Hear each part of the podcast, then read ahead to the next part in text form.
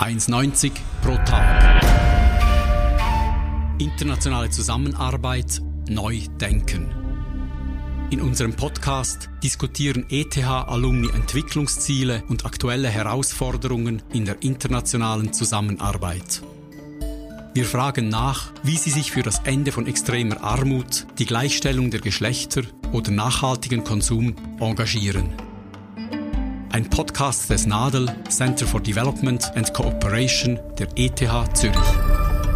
Ich bin Fritz Brucker. Willkommen zur siebten Folge von 1,90 pro Tag.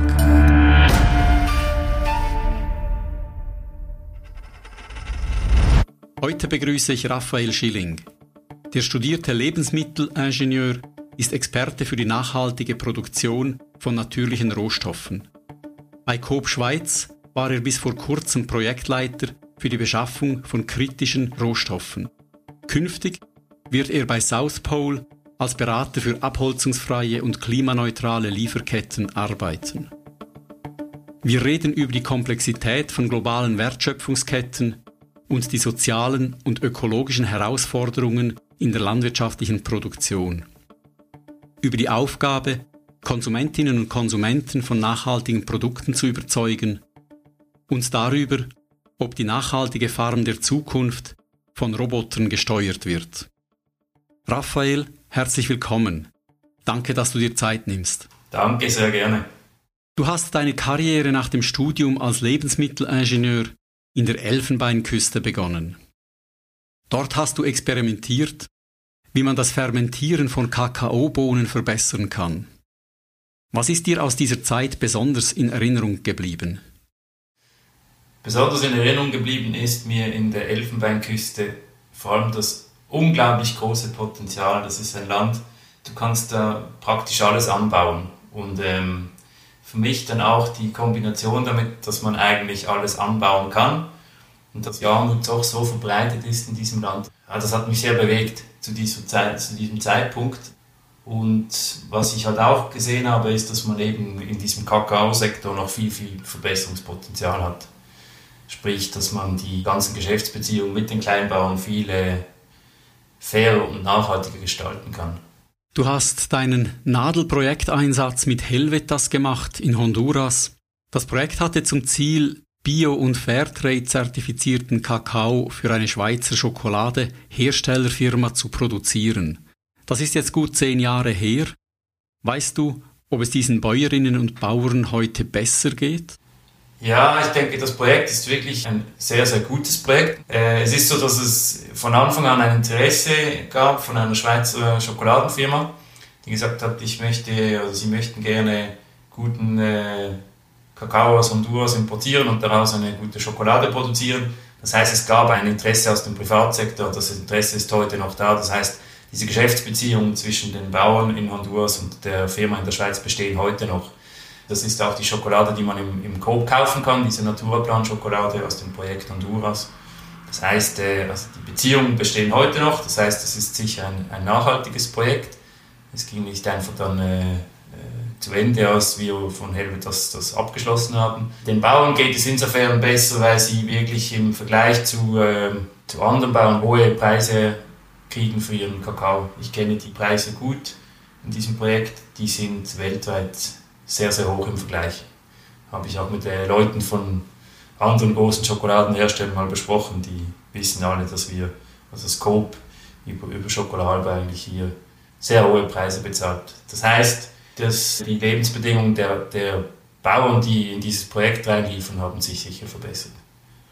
Du hast seit deiner Zeit in der Elfenbeinküste und bei Helvetas in Honduras nicht mehr an Herstellungsprozessen herumgetüftelt, sondern quasi die Seiten gewechselt und dich in den letzten Jahren bei Coop für nachhaltige Lieferketten eingesetzt. Was hat dich zu diesem Seitenwechsel bewogen? in erster Linie hat mich dazu bewogen, dass ich bei Coop, so wie ich das empfinde, einen größeren Impact generieren kann. Das heißt, ich kann, wenn ich die richtigen äh, Positionen und Anforderungen und Ansätze durchbringe, bei Coop habe ich einen extrem großen Effekt auf die gesamte Lieferkette oder auf die gesamte Beschaffung. Wenn Coop beispielsweise entscheidet, nur noch Fairtrade-Kaffee zu kaufen, hat das einen sehr großen Effekt.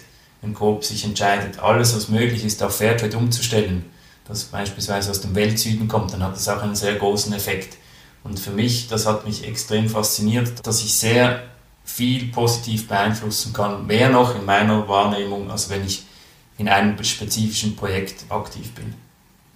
Bei Coop Schweiz warst du auch eine treibende Kraft, um sogenannte kritische Rohstoffe zu identifizieren. Was macht einen Rohstoff zu einem kritischen Rohstoff? Ja, Im ersten Moment denkt man wahrscheinlich bei kritischen Rohstoffen an irgendwelche Rohstoffe, die man, die man so im Kopf hat, Kupfer oder irgendwelche Bestandteile von Handys, die man im Kongo abbaut. Wir haben das etwas anders definiert. Wir haben eigentlich drei Kriterien entwickelt, anhand von denen wir dann äh, unser Sortiment äh, abgesucht haben nach kritischen Rohstoffen. Wir haben gesagt, ein Rohstoff ist dann kritisch, wenn er im ersten Schritt einen hohen Einfluss oder einen hohen Impact hat in Bezug auf Soziales, Ökologie oder Tier, Tierwohl in der Primärproduktion, also in, im Anbau oder in der Aufzucht. Dann zweitens, der Rohstoff muss beschaffungstechnisch relevant sein für Coop. Und drittens, der Rohstoff muss ein Issue sein bei NGOs und bei der Öffentlichkeit. Wir haben diese drei Kriterien definiert und dann das gesamte Sortiment quasi äh, gescreent, also abgesucht nach kritischen Rohstoffen und haben dann schlussendlich 14 definiert, die wir als besonders relevant betrachten. Das sind so klassische, wie man sich das vorstellt für einen Lebensmittelhändler. Das wäre dann beispielsweise Palmöl, Soja, Kaffee, Kakao, aber auch äh, Baumwolle und Holz und Papier. Und auch gewisse Produkte, wo das Tierwohl besonders relevant ist, wie Fleisch oder Eier und Milchprodukte. Wenn ihr jetzt 14 Rohstoffe habt, äh, die auf dieser Liste der kritischen Rohstoffe landen, was habt ihr euch dann für Ziele gesetzt im Umgang mit diesen Rohstoffen? Wir haben uns zum Ziel gesetzt, dass wir äh, bei diesen 14 kritischen Rohstoffen äh, Nachhaltigkeitsmindeststandards umsetzen im Anbau, in der Primärproduktion. Äh, und haben gesagt, wir streben an, dass wir bis 2020, äh, 2021 haben wir gesagt, 95 Prozent dieser kritischen Rohstoffe, die wir in unseren Eigenmarken drin haben, kommen aus einer Produktion, die über einen Nachhaltigkeitsstandard verfügt. Und wir sind aktuell bei etwas mehr als 90 Prozent, also um die 93 Prozent. Das heißt also auf Kurs mit der Umsetzung dieser Ziele. Um das etwas in Perspektive zu setzen, diese Rohstoffe sind ja nur für Eigenmarken, Eigenprodukte. Wie groß ist der Anteil an Eigenprodukten am ganzen Sortiment? Ja, wenn man das über das gesamte Sortiment betrachtet, ist es ungefähr 50-50. Also 50% sind Eigenmarken, 50% sind Markenartikel. Also das heißt solche dann von äh, Nestle beispielsweise oder von Unilever oder von Lindt, solche Produkte. Ja, ja, also Produkte, auf deren Primärrohstoff ihr keinen Einfluss direkt ausüben könnt. Ja, nicht direkt, genau. Es ist halt so, dass man bei Markenprodukten ist man nicht Inverkehrbringer. Das heißt, die Verantwortung liegt wirklich bei den Markenherstellern. Das muss, muss man so verstehen, wenn jetzt in einer Lindt-Schokolade beispielsweise ein Stück Metall drin ist und jemand verschluckt sich daran, dann ist Lindt in der Verantwortung und nicht Coop. Das gilt natürlich auch für die Nachhaltigkeitsaspekte. Es ist aber auch so, dass wir immer wieder mit den Markenlieferanten den Dialog gesucht haben und uns eigentlich intern auch Ziele gesetzt haben, dass wir bei den Marken vorwärts kommen. Nur ist halt der Hebel da nicht so groß, weil die Markenlieferanten natürlich nicht nur Coop beliefern, sondern noch ganz viele andere auch. Jetzt spielen Labels, Standards eine wichtige Rolle äh, in diesem Prozess.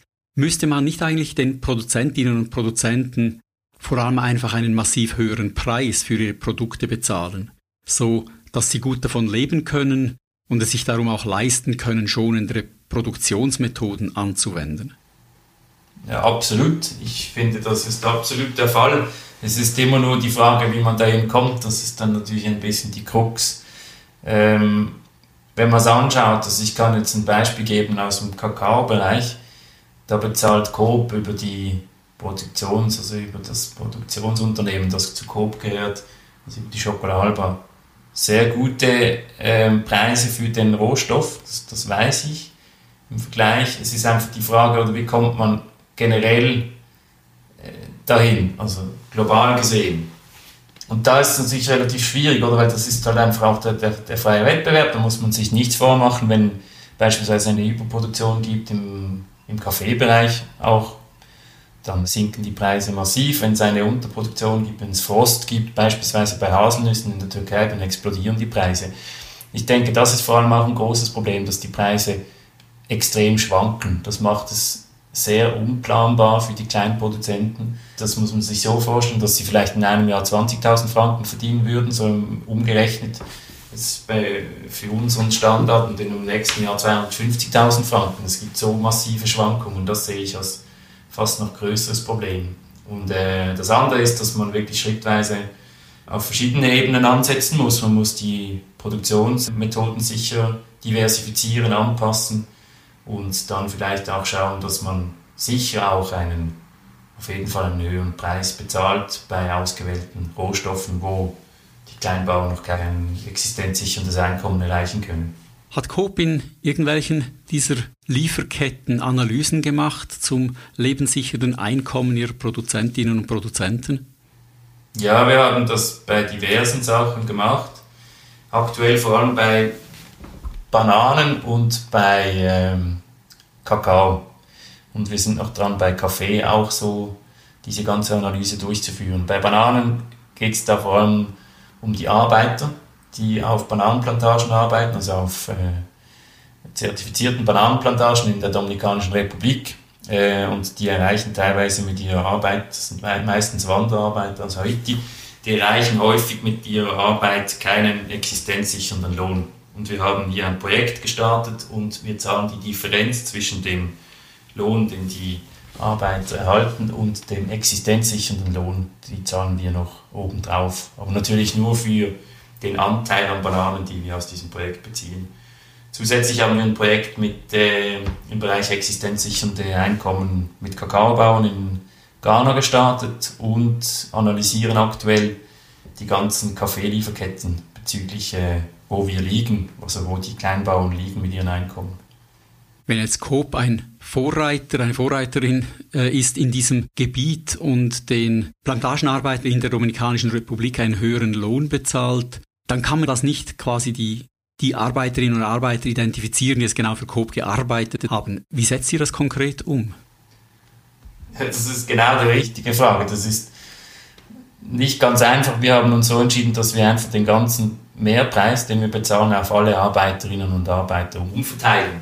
Also nicht, dass einfach ein Teil der Arbeiter äh, einen höheren Lohn bekommt und ein Teil dann der Arbeiterschaft nicht. Das, das würde ziemlich Ärger, Ärger verursachen, das ist auch nicht im Sinn der Sache. Aber das ist genau ein Hauptproblem oder bei diesen Projekten. Es funktioniert eigentlich dann nur sehr gut, wenn alle Abnehmer mitmachen. Und Coop ist nicht der einzige Abnehmer dieser Bananenplantage. Coop ist eine Genossenschaft, das heißt, sie muss keine Dividenden an Aktionäre ausschütten. Gibt das mehr Spielraum, um in Fragen der Nachhaltigkeit zu investieren? Ich würde sagen, es gibt vor allem eine, eine längerfristige Perspektive. Man muss nicht kurzfristig immer den Gewinn maximieren, sondern kann längerfristig planen. Und das ist sicher im Sinn der Nachhaltigkeit.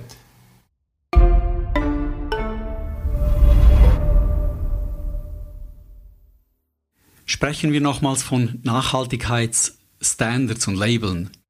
Die Anzahl solcher Label hat sich in den letzten Jahren stark vermehrt. Zwischen diesen Gütesiegeln gibt es auch Konkurrenz. Man konnte letztes Jahr zum Beispiel in den Medien lesen, dass der weltweit vertriebene Schokoladeriegel KitKat während etlichen Jahren aus Fairtrade-Schokolade produziert wurde. Und neu ist die Schokolade Rainforest Alliance zertifiziert. Dieser Standard hat weniger strenge Anforderungen. Sind die Labels gerade daran, sich gegenseitig zu unterbieten? Ich glaube nicht, dass sich die Labels gegenseitig unterbieten. Ich sehe keine Tendenz bei Fairtrade beispielsweise, dass sie sich dass sie den Standard aufweichen, auch nicht bei Rainforest. Es ist eher einfach so, dass es eine große Konkurrenz gibt. Und ja, es ist so, Fairtrade schreibt eine Mindest, einen Mindestpreis vor und schreibt auch eine Prämie vor und das ist jetzt bei Rainforest Alliance nicht der Fall in diesem Umfang und von dem her denke ich, das ist sicher auch eine ökonomische Überlegung, wenn man das einfach alles komplett auf, auf Rainforest umstellt statt auf Fairtrade. Ähm, sonst zu den Labels, es gibt immerhin, jetzt haben UTS und Rainforest Alliance zwei sehr, sehr große Labels, vor allem im Bereich Kaffee und Kakao, äh, haben fusioniert. Das finde ich sehr positiv. Problematisch finde ich vor allem, dass diverse Produzenten dann zehn oder fünf Labels umsetzen müssen und sich entsprechend zertifizieren müssen, damit sie dann die verschiedenen Absatzkanäle bedienen können, weil jeder dann wieder im Markt sich mit etwas anderem positionieren und profilieren möchte. Insgesamt ist die Produktion bei den Labeln aber oft sehr viel größer als der Absatz. Das heißt, die Nachfrage ist gar nicht groß genug. Ja, das ist ein großes Problem. Also das sieht man im, im Kakaobereich stark, im Kaffeebereich ist es, ist es sehr ähnlich, dass einfach zu viele Mengen produziert werden, die dann gar nicht alle als Fairtrade abgesetzt werden können, beispielsweise. Ähm, was man versucht hat, also da könnte sicher Fairtrade noch genauer Auskunft geben, aber was sie versucht haben da, ist ähm, mit einem neuen Label, dass man sagt äh, Fair Sourced Ingredients, ähm, dass man einfach nur einen Bestandteil eines Produktes auf Fairtrade umstellen kann. Beispielsweise bei einem Schokoladenbiskuit kann man sagen, der Schokoladenanteil ist einfach Fairtrade, aber alles andere nicht unbedingt. Dass sie so versuchen, den Absatz zu, zu steigern und ansonsten sicher auch sehr viel in Marketingbestrebungen äh, Marketingbemühungen investieren. Also, dass sie auf neue potenzielle Markenlieferanten oder Retailers zugehen und sagen, wir würden gerne auch mit euch irgendwie Fairtrade äh, umsetzen. Dass man im Prinzip einfach dann mehr von dem guten Impact, den man, den man wirklich hat, auf den Boden bekommt. Das ist sicher ein wichtiger Punkt. Das bringt uns zu den Konsumentinnen und Konsumenten. Wir haben am Nadel kürzlich eine Studie durchgeführt und herausgefunden, dass Schweizer Konsumentinnen und Konsumenten ein sehr hohes Vertrauen haben den Nachhaltigkeitslabeln gegenüber. Aber die meisten wissen nicht so recht, was diese Labels eigentlich bewirken. Sie werden tendenziell auch eher überschätzt in dem, was sie leisten können. Überrascht dich das? Nein, das überrascht mich nicht. Es ist wirklich häufig so, dass man, wenn man, wir haben diverse Marktforschungsstudien gemacht, wenn man Konsumenten fragt, äh, was ist für dich Bio, dann haben die Konsumenten meistens das Gefühl, Bio ist immer auch ein bisschen fair. Und wenn man sagt, was ist Fairtrade, dann ist Fairtrade in der Wahrnehmung vieler Konsumenten immer auch ein bisschen Bio. Das heißt, es wird häufig, man denkt dann, ein Label deckt viel mehr ab, als es effektiv kann. Das ist bekannt. Ich denke, es ist einfach auch wichtig, dass man hier transparent informiert. Wir versuchen meistens klar aufzuzeigen, dass ein Label einiges bewirken kann, aber sicher nicht die Lösung für alles ist. Beispielsweise bei Projekten im Bereich existenzsichernde Löhne und Einkommen kann ein Label ein erster Schritt sein, aber ein Label per se sichert noch nicht ein existenzsicherndes Einkommen. Eine zweite Erkenntnis aus dieser Studie war, dass Konsumentinnen und Konsumenten eigentlich fair hergestellte Produkte kaufen wollen, aber der Kaufentscheid erfolgt dann im Laden spontan und die Wahl fällt darum meist auf konventionelle Produkte. Wie könnte man den Konsumentinnen und Konsumenten helfen, ihre eigentlichen Präferenzen auch wirklich auszuüben? Ja, das könnte man sicher damit erreichen, indem man einfach ein gesamtes Sortiment oder einen gesamten, einen gesamten Sortimentsbereich einfach per se umstellt. Es ist natürlich nicht so, dass jetzt Coop auch von Lind beispielsweise verlangen kann, dass die nur noch Fairtrade Schokolade liefern, dass das auch entsprechend gelabelt ist. Aber ich sage jetzt von den Eigenmarken, dass man einfach im Prinzip dann gesamte Sortimentsbereiche umstellt, wie das bei Coop der Fall ist, bei Kaffee, Tee, Kakao oder anderen. Ähm, das funktioniert nicht überall gleich gut, aber das kann funktionieren, indem man einfach sagt, ja, du kannst in einem Supermarkt einkaufen und egal welche Schokolade vom Eigenmarkensortiment du auswählst, dieser Kakao, der da drin ist, entspricht einem gewissen Nachhaltigkeitslevel. Ein anderer Ansatz besteht darin, die nachhaltige Produktion zu einer Bedingung für Freihandelsabkommen zu machen. Die Schweiz hat das zum ersten Mal überhaupt im Abkommen mit Indonesien angewendet. Da hat es eine Klausel, die besagt, dass Palmöl nur dann von Zollvergünstigungen profitieren kann, wenn es mit dem RSPO-Label zertifiziert ist. Ist das ein tauglicher Weg, um Handelsbeziehungen künftig nachhaltiger zu gestalten und weniger abhängig zu machen von den Launen der Konsumentinnen und der Konsumenten? Mhm. Ja, zum Teil, denke ich. ich.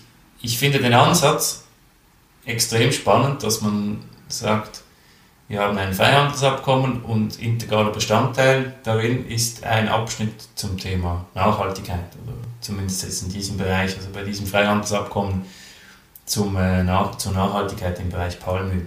Das finde ich sehr spannend. Das ist auch das erste Mal, dass man da so, so etwas macht. Das finde ich gut. Äh, ob man damit so viel bewirken kann, jetzt in diesem Fall in Indonesien, das wage ich zu bezweifeln.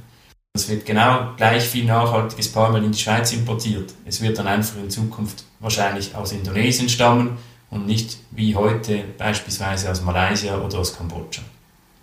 Aber für die Menschen vor Ort, ich bezweifle, dass das extrem viel bringt, weil die ASBO-zertifizierten äh, Plantagen sind meistens Plantagen von relativ großen Unternehmen. Das heißt, es wird wahrscheinlich gewisse Konzerne geben, die davon profitieren und Kleinbauern profitieren wahrscheinlich nicht wahnsinnig viel von diesem Abkommen und von dieser Nachhaltigkeitsklausel. Da würden dann eher wieder die Fragen der existenzsichernden Löhne ins Spiel kommen und darauf hat das RSPO-Label keinen Einfluss. Die haben zwar ein Kriterium verankert, das sagt, äh, die haben ein Kriterium, das heißt Decent Living Wages. Also das heißt, dass man, wenn man eine Plantage betreibt, äh, existenzsichernde Löhne bezahlen muss. Wie das genau vor Ort dann umgesetzt wird, das ist schwierig zu beurteilen. Ich denke, der ASBO ist ein sehr guter Standard inhaltlich. Das Problem ist nicht unbedingt der Standard und der Inhalt, sondern die Umsetzung vor Ort. Und ähm, ich denke, der hat absolut, absolut seine Berechtigung, aber er löst sicher nicht alle Probleme.